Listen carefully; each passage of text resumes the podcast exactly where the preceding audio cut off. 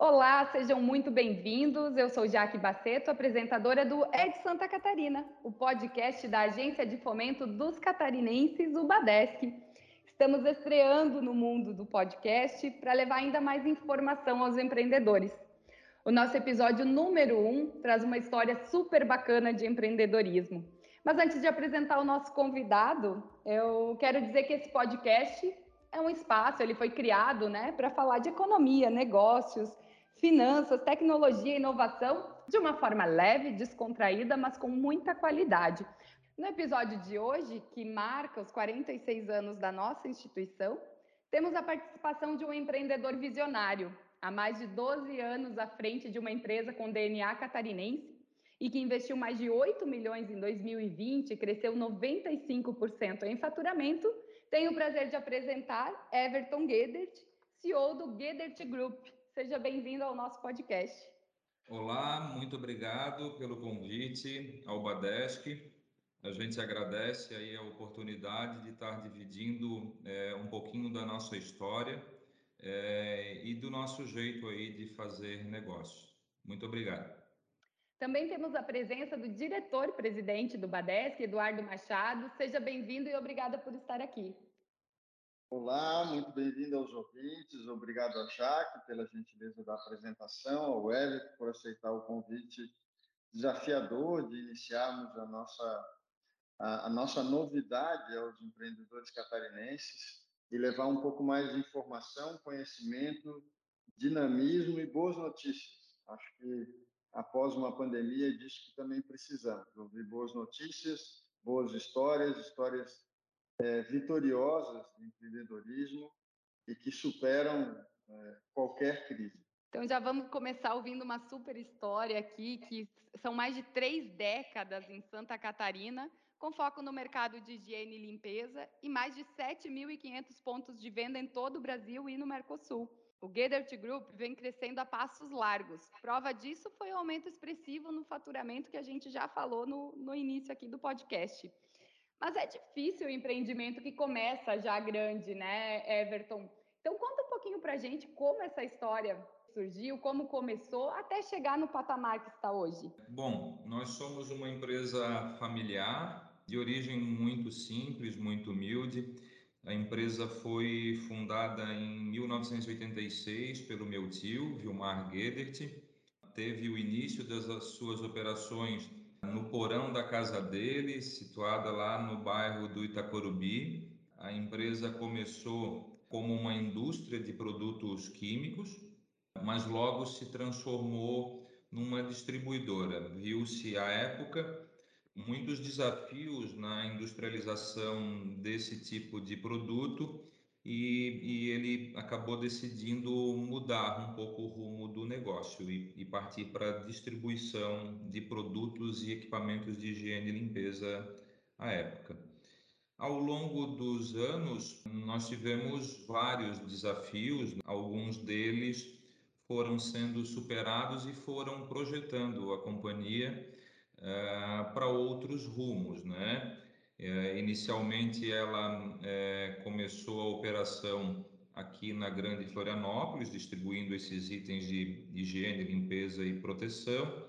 Depois começou a, a atuar no mercado nacional, com alguns produtos que eu vou deixar aí para a parte de inovação a gente falar do que que, do que, que nos projetou para o mercado nacional depois tivemos a entrada eh, do mercado internacional, depois a indústria voltou a, a ser um negócio estratégico de desenvolvimento do nosso negócio, então nós passamos sim, num dado momento, a fabricar produtos e hoje a gente vem consolidando essa operação de industrialização. Há pouco tempo atrás passamos a exportar também, então nos abrimos também não mais só para o mercado brasileiro, mas também para o mercado da América do Sul e alguns países da África. Então, é isso é um pouquinho aí da nossa história de, de construção do nosso negócio. Everton, vocês imaginavam que íamos chegar a fazer, a ter operações internacionais? Porque isso ocorreu 21 anos depois, né? da, da criação da, da Gedert? Olha, eu posso falar por mim, né? Eu não, eu não fui o, o, o fundador do negócio e a minha vinda foi justamente para impulsionar esse desenvolvimento do negócio internacional. Eu vim para a companhia no ano de 2008, a convite do, do meu tio Vilmar. À época, ele havia iniciado já negócios com a China, com alguns países asiáticos, além da China.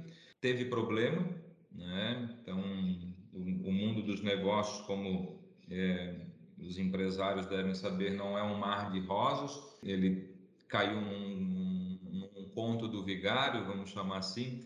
O recurso foi mandado para o exterior e, e, a mercadoria não tinha vindo, né? Até o momento não, a gente não havia recebido essa mercadoria e ele veio me procurar para buscar ajuda na solução é, dessa situação e de desenvolver aí a parte internacional da companhia. Eu já tinha uma experiência nesse negócio e entrei com essa missão, conseguimos desenrolar essa situação, né? E aí desde 2009 a gente começou a atuar é, mais forte nos negócios internacionais e hoje já são sete países aí é, ao redor do mundo em que a gente importa é, e outros tantos que exportamos. O Everton, conta um pouquinho para gente como que foi é, passar por esse período de pandemia, né? que sem dúvida foi um período bastante desafiador para todos os empreendedores. Imagino que não tenha sido diferente para o grupo, pro grupo Gedert, né? Gedert Group. E conta um pouquinho para a gente assim, como é que vocês passaram, como vocês foram encontrados pela pandemia, é, fazer um antes e depois, assim, imagino que muitas transformações devem ter acontecido. Conta um pouquinho para a gente dessas transformações, tenho certeza foram fundamentais para vocês conseguirem o, o, o, crescimento e os resultados que vem encontrando até aqui. Como todo empresário, é, para se ter sucesso precisa se ter um pouco de sorte. Né? A sorte ela é muito bem-vinda. Não houve momento melhor ao longo dos meses do ano para que essa pandemia ocorresse, no nosso caso. É, por que, que eu falo isso? A China e alguns países asiáticos, né, elas têm o calendário lunar. E, e na China, todos os anos, ali no período de janeiro a fevereiro, dependendo do ano, um pouco antes de janeiro, um pouquinho depois, já em meados de fevereiro, eles têm o feriado do Ano Novo Chinês. Todos os anos, em outubro do ano anterior, nós já iniciamos um processo de aquisição de mercadoria, planejando a parada desses fornecedores chineses, né? Quando ocorreu a pandemia na China, foi bem na sequência do feriado do Ano Novo Chinês, né? Então eles deveriam voltar logo após o feriado do Ano Novo às operações, ao trabalho, e não voltaram por conta da pandemia. Então, por que, que eu falo sorte? Porque se fosse outro momento do ano, muito provavelmente nós não estaríamos tão bem estocados como estávamos nesse início de ano. Né? Então, nós não fomos pegos com níveis é, de estoque baixos que pudessem comprometer a entrega de produtos ao nosso mercado. Outro fato é, muito relevante, então, por conta dessa presença no, no mercado asiático, né, China, Malásia e Tailândia, onde nós temos negócios intensos, nós sofremos impactos da pandemia muito antes de se falar sobre isso aqui no Brasil. Então, o primeiro grande temor do nosso negócio aqui, meu como executivo da empresa, foi de perder muito dinheiro. Mas que dinheiro? Dinheiro que quem trabalha com negócio internacional sabe. Quando tu fazes o pedido, você precisa fazer um adiantamento a fornecedor. Você tem lá recursos financeiros robustos na mão desses fornecedores. Só na China nós temos 26 fornecedores, mais Malásia e mais Tailândia. Então, quando foram fechadas os comércios e as indústrias na China, o nosso pessoal, nós temos pessoas nossas chinesas lá operando o nosso negócio naquele país, começou a vir um alerta, né? Assim, Everton, pá, agora o momento é crítico, porque nós temos a grana na mão dessas fábricas e a gente não sabe a situação de fluxo de caixa dessas empresas. Nós não sabemos quando essas fábricas vão voltar a produzir, quando voltar a produzir, qual vai ser a situação econômica mundial. Então, assim, o primeiro, primeiro grande temor foi esse. Então, quando não se falava em pandemia aqui, eu já estava passando algumas noites sem dormir, já perdendo é, o sono, literalmente. Assim, foram é, dias muito difíceis no início, metade de janeiro já, me lembro bem. Falo isso sem, sem milindre nenhum. Teve um dia que eu, no sítio do, da casa do meu pai, eu estava lá embaixo de um pé de árvore chorando, escondidinho lá e desesperado, porque eu, se meu Deus, se eu perder esse dinheiro que está lá na mão dos chineses, eu tenho um risco de quebrar a companhia. Mas isso, então, foi também muito positivo, porque nós começamos a nos preparar muito antes, né? Então a porrada veio antes, mas o preparo veio antes, né? Então é como se a gente avistasse um tsunami vindo e, e desse tempo de tu pegar a tua mochila, pegar as tuas coisas, te preparar e correr para um lugar alto. Então essa presença na Ásia nos possibilitou isso, as informações eram constantes. Tiveram mais dois eventos que contribuíram muito para o nosso preparo, né, de estar mais bem preparado para aquela pancada que a pandemia ia nos dar e ninguém sabia qual era o tamanho desse impacto. Nós recebemos ainda no final de janeiro a visita de um fornecedor da Tailândia aqui, onde a indústria deles na Tailândia já havia é, sido afetada pela pandemia, né? E, e a mensagem deles foi: Everton, te prepara, segura estoque, não vende o teu estoque, não queima preço, os preços vão explodir e tenta comprar tudo que tu consegue. 15 dias depois, nós recebemos um grupo alemão. Nós estávamos estudando um negócio junto, uma joint venture para produzir um determinado produto. Eles estavam aqui quando a fábrica de papel deles, localizada na Espanha, foi fechada por conta da pandemia eu assim pro Jürgen, ô Jürgen, senta aqui na minha cadeira agora e imagina assim, ó, tu tá vendo o troço acontecer lá na frente, o que que tu faz na minha posição aqui, né? O que que tu faria no meu lugar? E o Jürgen me disse, Everton, compra tudo que tu pode e não vende, segura o teu estoque, né? Então assim, foram sucessivas mensagens que a gente recebeu por conta dessa conexão estar antenado às informações é, que nos ajudaram muito, nos fortaleceram. É, na sequência, o que, que nós fizemos? Assim, nós vamos ter problema de caixa. Nós e o planeta vai ter problema de caixa. Foi aí que nós fizemos a primeira operação com o Badesc, é, Eduardo e Jaqueline.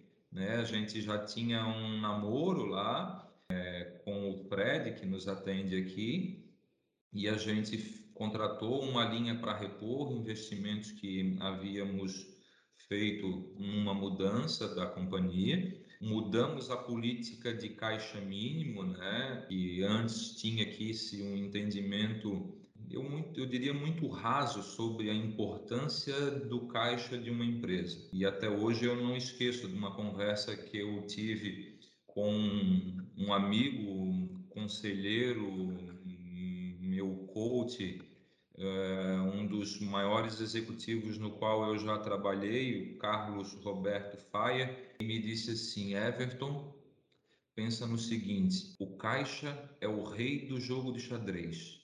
Se o rei morrer, acabou o jogo.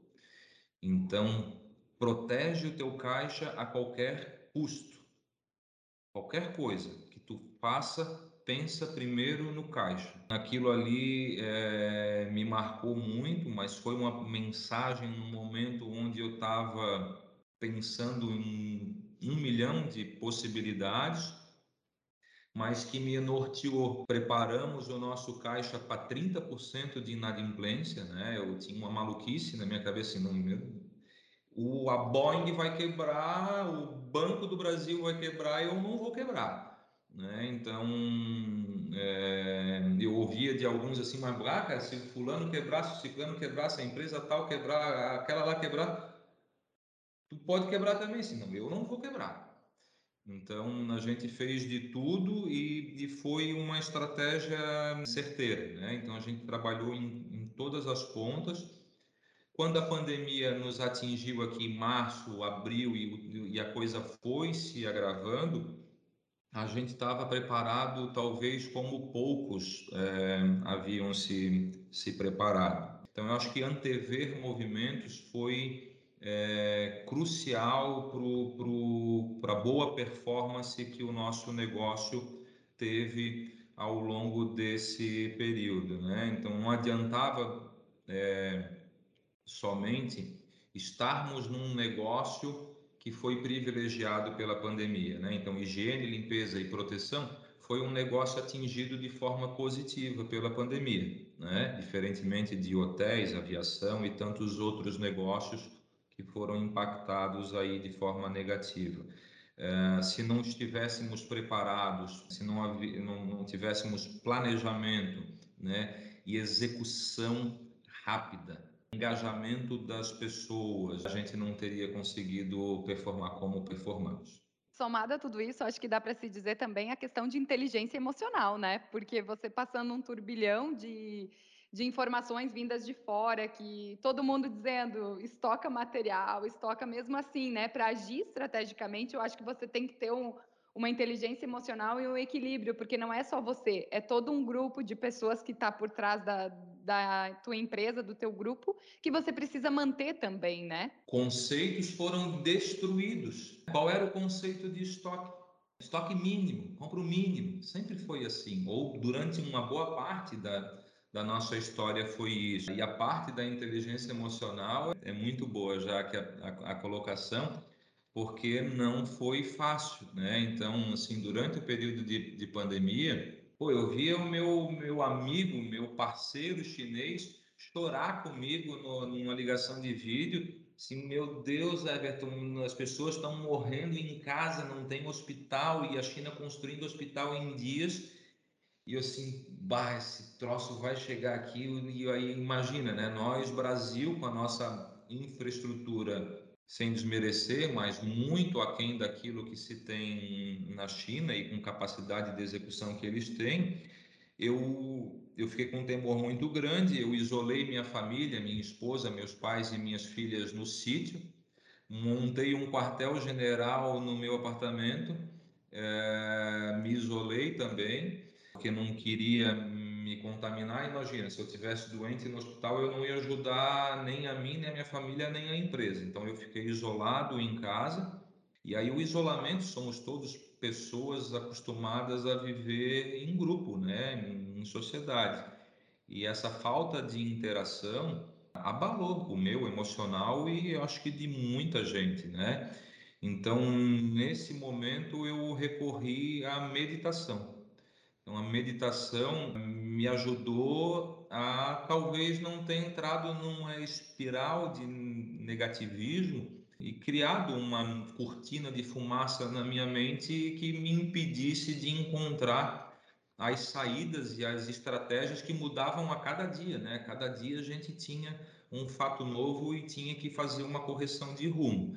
Então, a inteligência emocional é um ponto muito relevante no qual eu busquei um apoio da meditação para buscar é, ter a mente o mais tranquila possível e serena para as tomadas de decisão.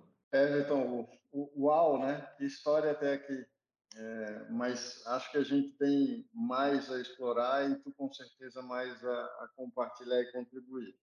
Queria te provocar no seguinte aspecto: essa pandemia também veio é, de forma quase que obrigatória as empresas a repensarem os seus modelos quase que completamente. Primeiro, por grande parte do aspecto que tu já mencionou, é, do isolamento, afastamento, é, o cuidado com as pessoas, que sem dúvida foi muito importante, mas teve um aspecto muito preponderante nesse período de pandemia, que foi o da transformação digital.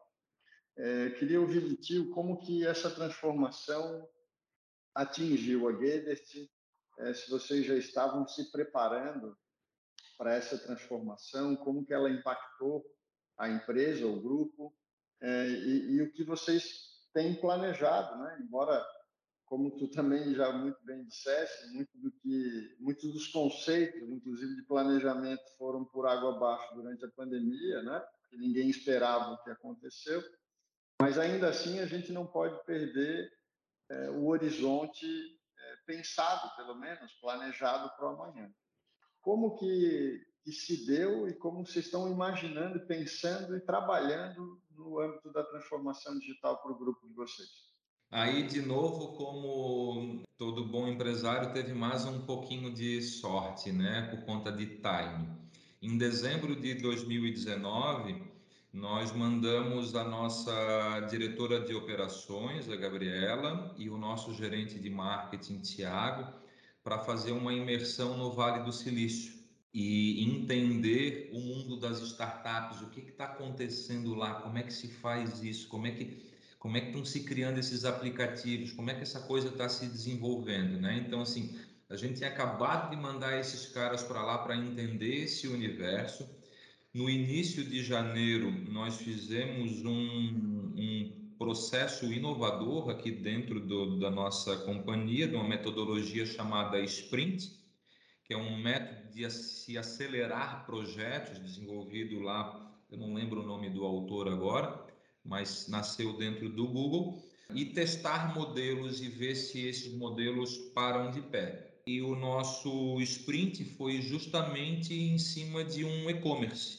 Nós queríamos criar o nosso e-commerce com algumas características. Quando veio a pandemia, se imagina, janeiro de 2020, início a gente fez um sprint, os caras tinham acabado de voltar do Vale do Silício, a coisa estava fervilhando. Quando veio a pandemia, assim, galera, nós não temos mais um ano nem dois, nós temos dias para lançar o nosso e-commerce, porque naquele momento nós não sabíamos se nós íamos continuar podendo uh, operar a fábrica se ia ficar aberta, a loja N coisas não existia ainda, né? O que existia era a Gedert Mais, que era de dois sócios, um meu irmão e o outro filho do Vilmar, essa loja foi comprada no meio da pandemia por nós, nós transformamos ela em N coisas. O nosso e-commerce nasceu como Shop da Limpeza.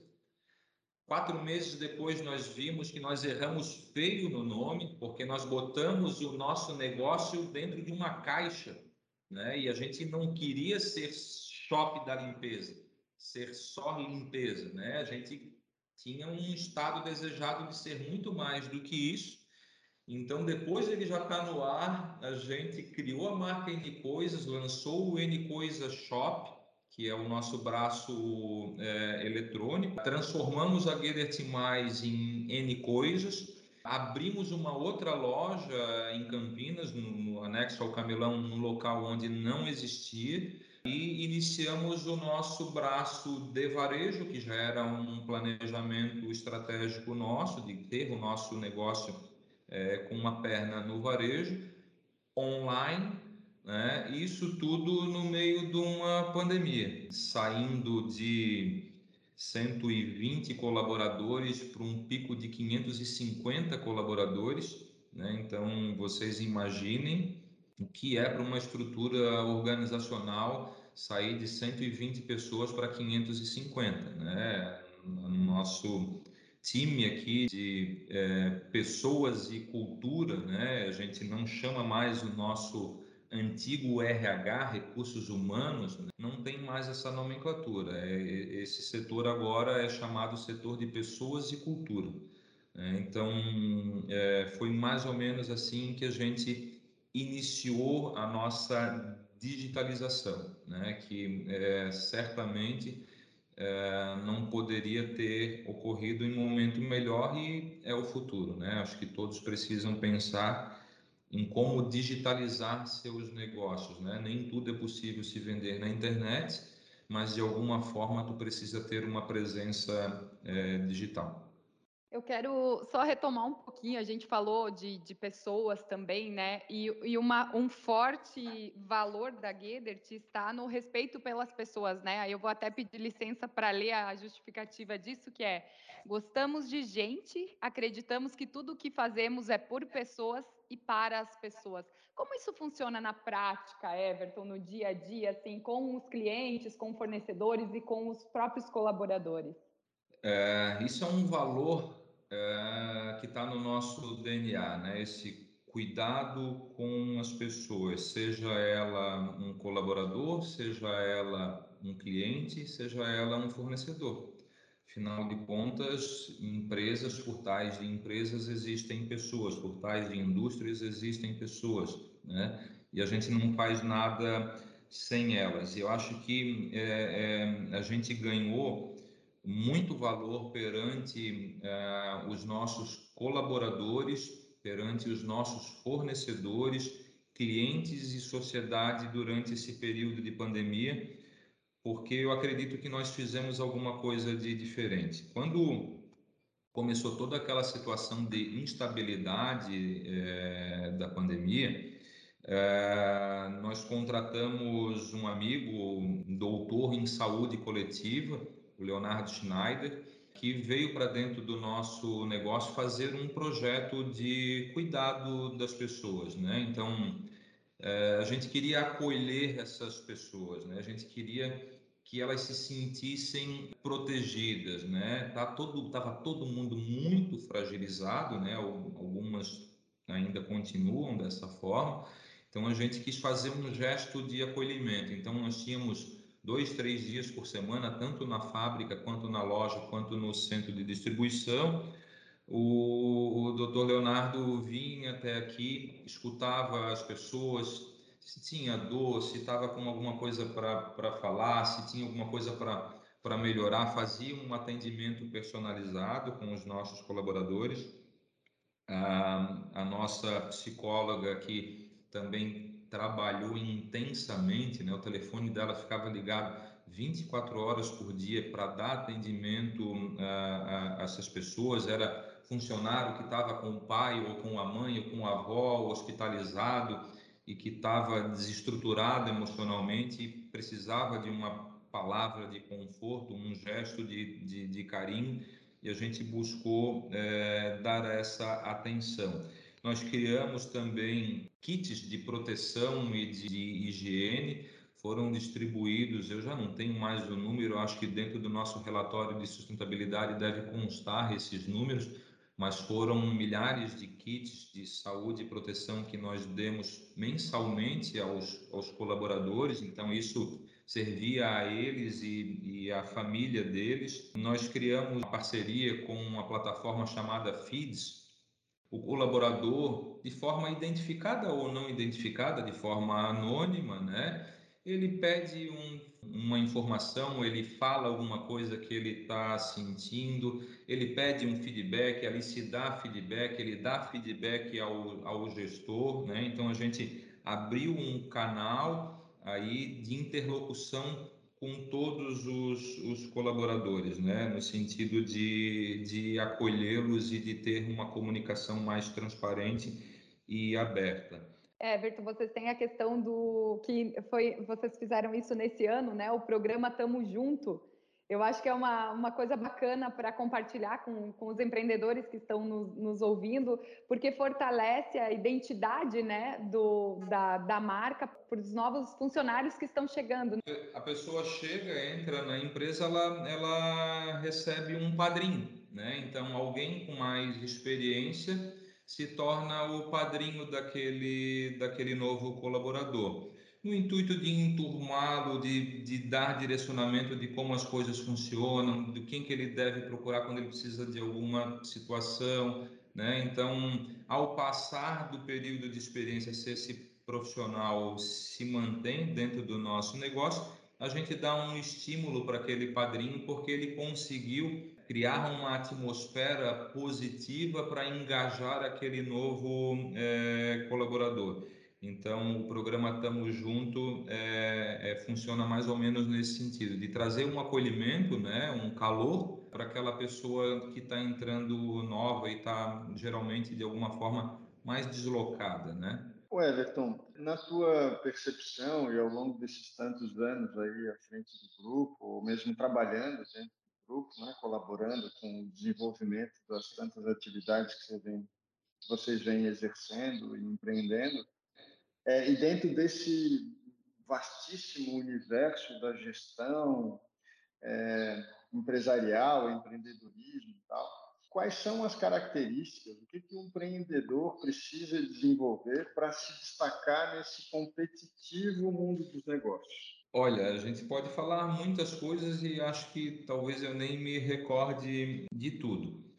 Quando tu me perguntas isso, me vem à, à mente assim, é estar comprometido com a qualidade daquilo que tu fazes. Então, seja um produto ou um serviço, precisa estar comprometido com essa qualidade. E que quando tu tiveres um problema, e é certo que tu vais ter problema na entrega desse produto ou desse serviço, que você resolva o problema do, do seu cliente. Não há experiência mais positiva, na minha opinião, do que você ter um problema numa relação comercial e você resolver esse problema. Isso é magnífico, né? Porque quem está do outro lado tá vendo que, porra, não, essa empresa eu quero do meu lado, porque do outro lado pessoa, a empresa também tem problema.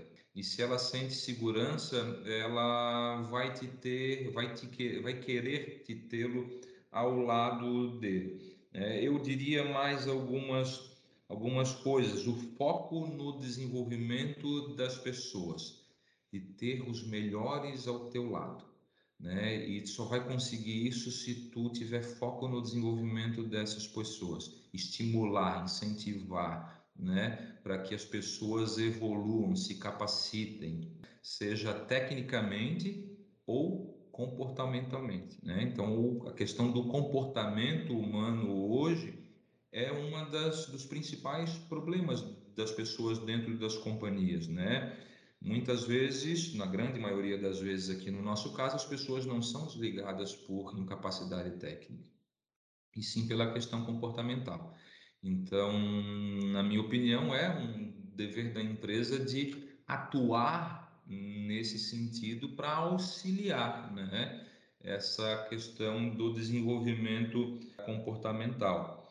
Fazendo só uma observação, Everton, antes de você continuar nessa questão de comportamento, o que se vê muito hoje é que ao contratar, e aí eu não sei se acontece ou não na, na empresa de vocês, muitos setores estão eles olham para o currículo, mas eles vão também procurar nas redes sociais para ver o comportamento dessa pessoa nessas redes, né?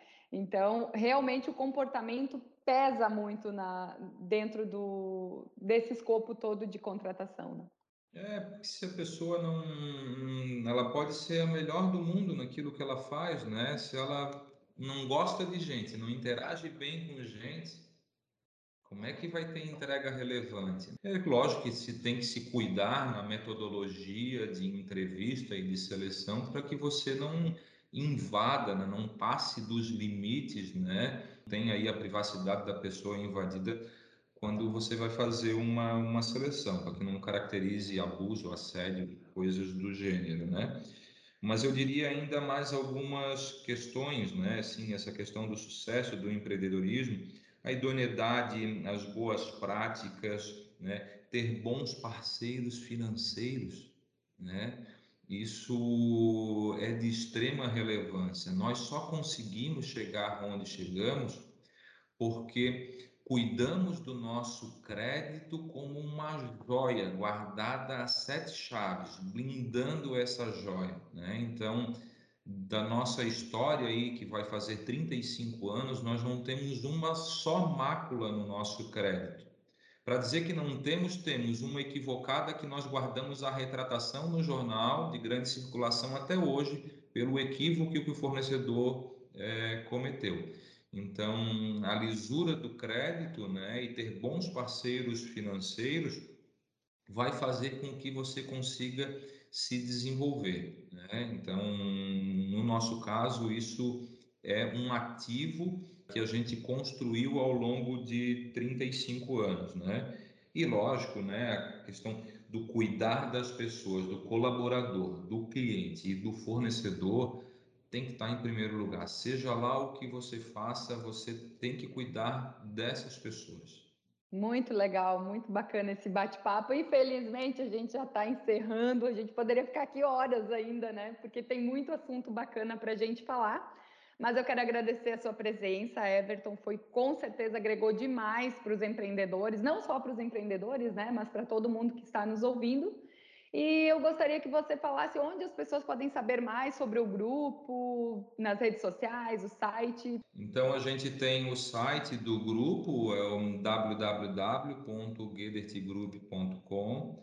Temos o nosso e-commerce, que é o ncoisashop.com.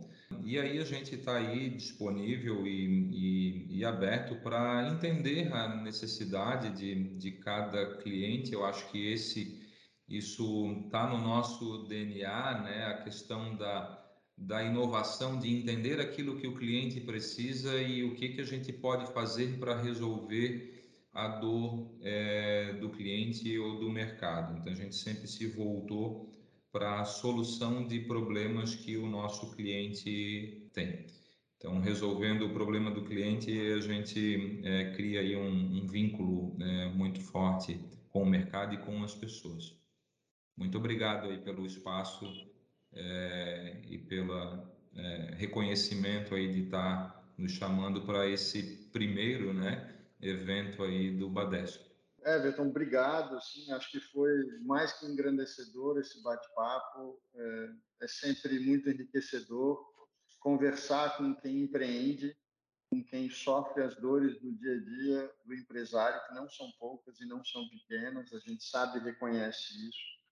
A gente vem fazendo é, um trabalho no Badesc de aproximação às empresas e, e, e a grande descoberta do Greatest Group foi é, para nós assim um motivo de alegria por tudo que tu descreveu aqui da construção que vocês vêm fazendo. Então, é uma empresa que sem sombra de dúvida orgulha Santa Catarina, orgulha os catarinenses, nos orgulha pela parceria que a gente vem construindo e por tudo isso eu quero te agradecer muitíssimo pela participação, pela presença, pela parceria, desejar muito sucesso é, e muitos outros 35 anos de boas práticas e ensinamentos aí aos empreendedores catarinenses.